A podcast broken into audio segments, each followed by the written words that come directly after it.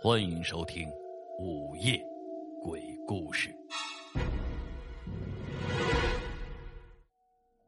晚上十二点，刚刚加完班的王杰赶回了家，疲惫的他连衣服都来不及脱，一下子就倒在了床上。就在他刚刚要睡着的时候，一阵急促的铃声响起，吵醒了王杰。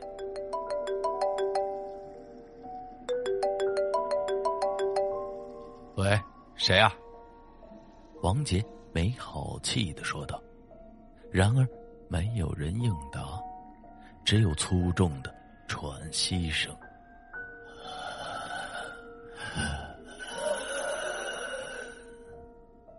谁呀？说话！见对方还是没有回应，王杰立马就挂掉了电话，随手把手机扔在了床上。他妈的，谁呀？大晚上的打电话也不说话。王杰骂骂咧咧的，又重新躺回了床上。就在这时，手机铃声又响了起来。王杰不耐烦的接起来，愤怒的说道：“大半夜的，还让我让人睡觉了？有事说，没事我挂了啊。”就在王杰准备挂掉电话的时候，对方突然说了话，沙哑的声音像是快要撕裂了一般：“是我呀，你是谁？”王杰一下子从床上蹦了起来，顿时睡意全无。怎么，老朋友，忘记我了？你不会连我的声音？都听不出来了吧？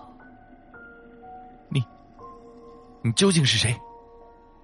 此时，王杰脸色惨白，额头已经沁出了一丝冷汗。还用我解释吗？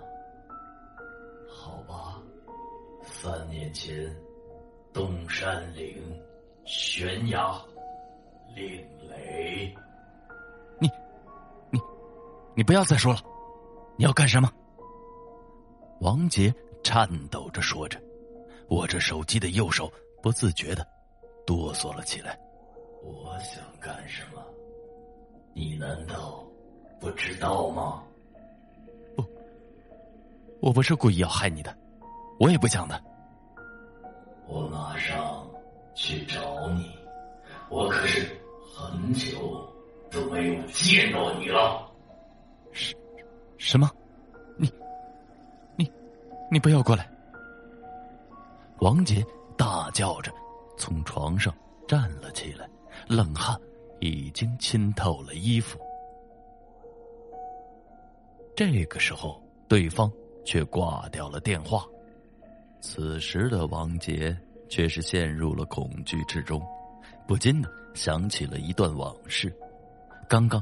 那人口中提到的令磊，是的确存在的，而且是他曾经最好的同事。那是三年前的一天，公司派遣王杰和令磊前往外地考察项目，老鹰岭就是他们其中的一站。就在老鹰岭的那天晚上，两个人因为项目的规划产生了分歧。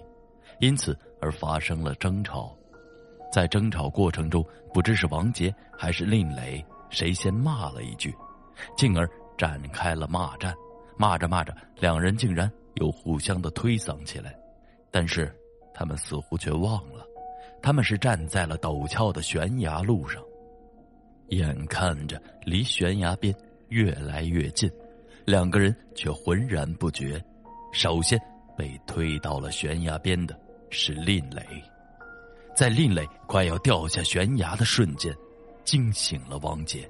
他一个箭步冲了过去，一把拉住了令磊。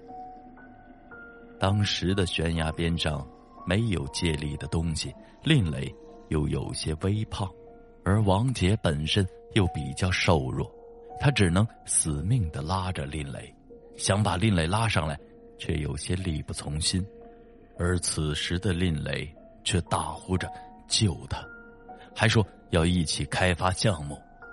他不提项目还好，一提项目反倒是提醒了王杰。王杰的心里顿时挣扎了起来。如果把令磊救上来了，他就要与我共同的开发项目，开发项目所需要的款项。他就要占一份虽然这在以前都是两个人商量好的，而现在不正是给了他一个中饱私囊的机会吗？尽管王杰内心天人交战，但最终还是贪婪泯灭了他最后的一丝人性，在另类绝望的眼神中，他松开了手。王杰报了警，他想着，与其让别人发现，不如自己先报警。然后他又捏造事实，警方的最终判定结果是失足落崖。然后在崖底，警方并没有找到另磊的尸首，只是在悬崖下找到了他残破的鞋子和一滩血迹。但是。从那么高的山崖下摔下，他又岂会不死？警方把整个山崖周围翻了个底儿朝天，也没有发现令雷。于是警方认为令雷极有可能被山下的猛兽拖走了。但是王杰却并不是这么想的。后来他向附近的村民打听了一下，有没有陌生人从山里出来。在山民的一致否定下，王杰才放下了心。这件事情已经过去了三年了。刚开始的时候，王杰的确有些愧疚，毕竟是他害死了令磊。不过，随着时间的推移，这件事情，王杰就慢慢的忘却了。刚刚那个人会是令磊吗？他真的没有死吗？如果真的是他，那他当年为什么不去报警？王杰心惊胆战，他又想到了另一种可能，随即又摇了摇头。一夜未眠，整个白天的工作，王杰心神不宁，以至于手头的工作出了差错。幸好发现及时，急忙补救。这才没有出现大的岔子，为此，他挨了老板的一顿训斥。又是晚上，深夜，王杰辗转反侧，难以入眠，心里不安的想到：他说过他会来的，直到现在他也没有出现，这到底是怎么回事？令磊一直都没有出现，这反而……让王杰越发的感到了一丝不安。当墙上的钟表显示到十二点的时候，手机又响了。王杰迅速的拿起电话，按下了接听键。老朋友，怎么样？这一整天过得好吗？又是那个沙哑的声音。你究竟是谁？再提醒你一遍吗？不，不可能的，他已经死了。快说，你是谁？呵呵，对呀，我已经死了，我死的好惨啊！哈哈哈哈哈！说着说着，他就如同疯魔似的，疯狂大笑起来。一会儿像婴儿的哭喊声，一会儿又像女人的尖笑声，声音异常的刺耳。王爵只觉得脑子里嗡的一下，心脏不争气的跳动起来，脸色跟着就变了，浑身的汗毛都竖了起来，匆忙的挂掉了手机。此刻的王杰一脸的后怕。微微的喘着粗气，心里早已是惊涛骇浪。他真的是另类，他的确死了，真的是化作厉鬼。他要干嘛？他这是，这是来找我复仇的吗？越想越是心惊，这个地方一刻也待不下去了，必须走。手机卡号也要换。说搬就搬，一进入白天，王杰就另外的找了住处搬了出去，迅速的换了手机号码，他这才长长的舒了一口气。这一天晚上，王杰睡得很熟，不知道什么时候，一阵急促的铃声响了起来，迷迷糊糊中，王杰。随手接起了电话。老朋友，你怎么知道我电话的？王杰瞬间惊醒了，脸色变得煞白。你难道忘了我是什么了吗？你以为我什么也不知道吗？说完，对方居然挂掉了电话。王杰心里一震，这才明白，对方既然已经变成了鬼，自己又怎么会躲得过去呢？王杰简直是要疯了！最近几个晚上，那个电话每到十二点准时响起，他尝试着去关机，但是诡异的是，一到午夜十二点，手机还是会响，即便是调入了静音。手机铃声还是会响起，他干脆不接电话。可是那该死的铃声吵得他无法入眠，他甚至把手机扔得离自己远远的。但是这诡异的铃声响起来的时候，手机不知何时又来到了他的身边。他快要崩溃了，他实在忍受不了了。他尝试着打那个电话，居然发现打不通。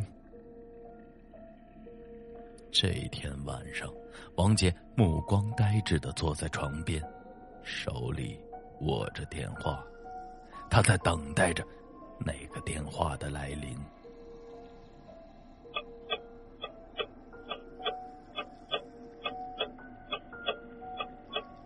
当时针。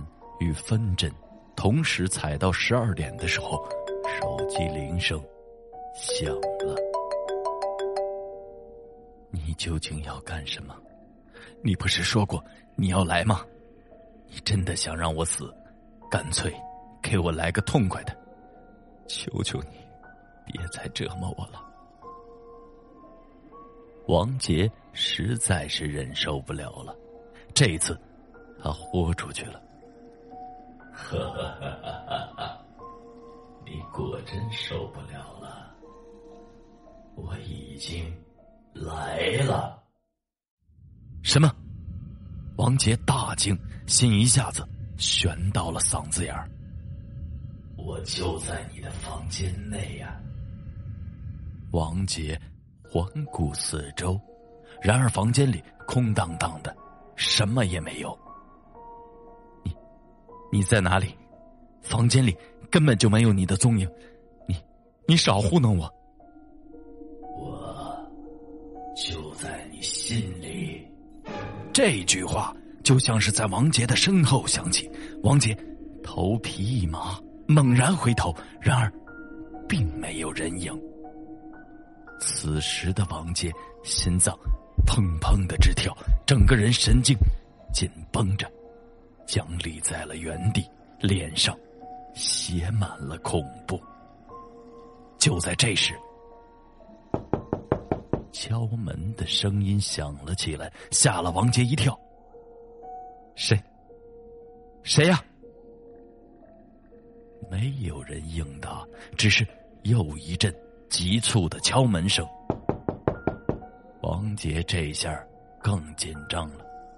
他转动了一下僵硬的脖子，无比缓慢的朝着门口靠近。当他走进门口的时候，敲门的声音消失了。王杰透过门镜向外看去，没有任何人，只有无尽的黑暗。